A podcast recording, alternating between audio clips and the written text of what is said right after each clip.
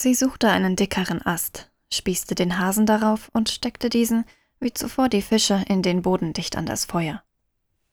Ich bin ein Krieger, knurrte er sie an. Dabei erkannte sie die Drohgebärden des Wolfes, dem sie mit gleicher Haltung begegnete. Zähnefletschend erwiderte sie, den ich in euch aber nicht erkenne. Ich sehe vor mir nur einen aufgeblasenen Kerl, der sich für unwiderstehlich hält. Pass auf, was du sagst. Seine Stimme ging in einem Fauchen unter.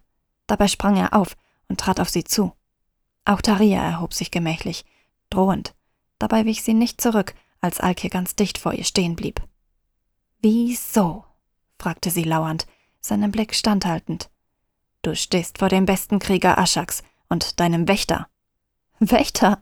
Was für ein Wächter? Dem Wächter der Hüterin, so wie es in der Prophezeiung geschrieben steht.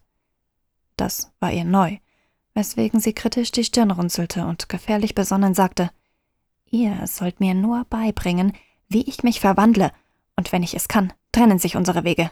Ist das klar? Seine Hand umklammerte binnen eines Wimpernschlages ihr Kinn, sah ihr ganz tief in die Augen und fing an, mit den Zähnen zu knirschen. Du weißt viel zu wenig über die Prophezeiung. Es wird Zeit, das zu ändern. Sobald wir Sarkon hinter uns haben, suchen wir einen Schwertmeister auf. Ich hoffe, bei ihm ist eine Kopie der Prophezeiung, und dann wirst du sie dir ganz genau durchlesen. Verstanden? Das wird sich noch zeigen. Jetzt lasst mich endlich los.